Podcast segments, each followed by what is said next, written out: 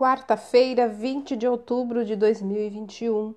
A leitura do texto bíblico está no livro de Juízes, capítulo 16, versículo 28. O título de hoje é Sem cessar. Ao comparar Sansão e Daniel, observamos que há uma grande diferença entre os estilos de vida espiritual de ambos. A Bíblia indica que Daniel orava incessantemente, mas cita apenas uma única oração de Sansão. Daniel tinha a preocupação de manter um relacionamento pessoal com Deus, enquanto Sansão não parecia se importar com a vontade do Senhor. Daniel confiava na força de Deus.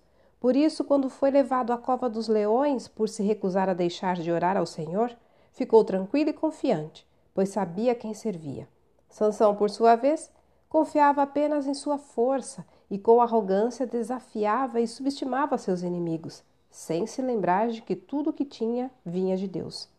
A oração precisa fazer parte de nossa vida. Não deve ser algo circunstancial, uma ferramenta de que lançamos mão em momentos de extrema necessidade. Orar não é apenas recorrer a Deus quando o fôlego falta, quando a dor machuca ou quando a angústia nos enlouquece. Longe de ser um instrumento apenas para momentos de crise, a oração é um meio de manter um vínculo sólido com o nosso Senhor.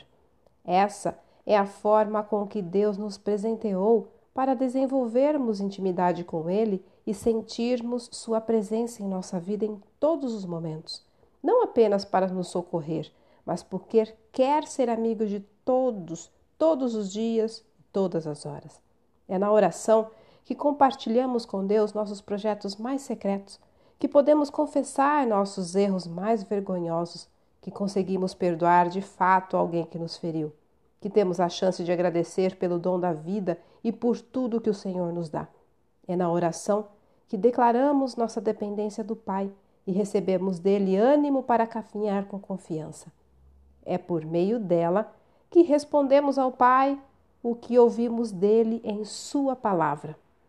Orai sem cessar.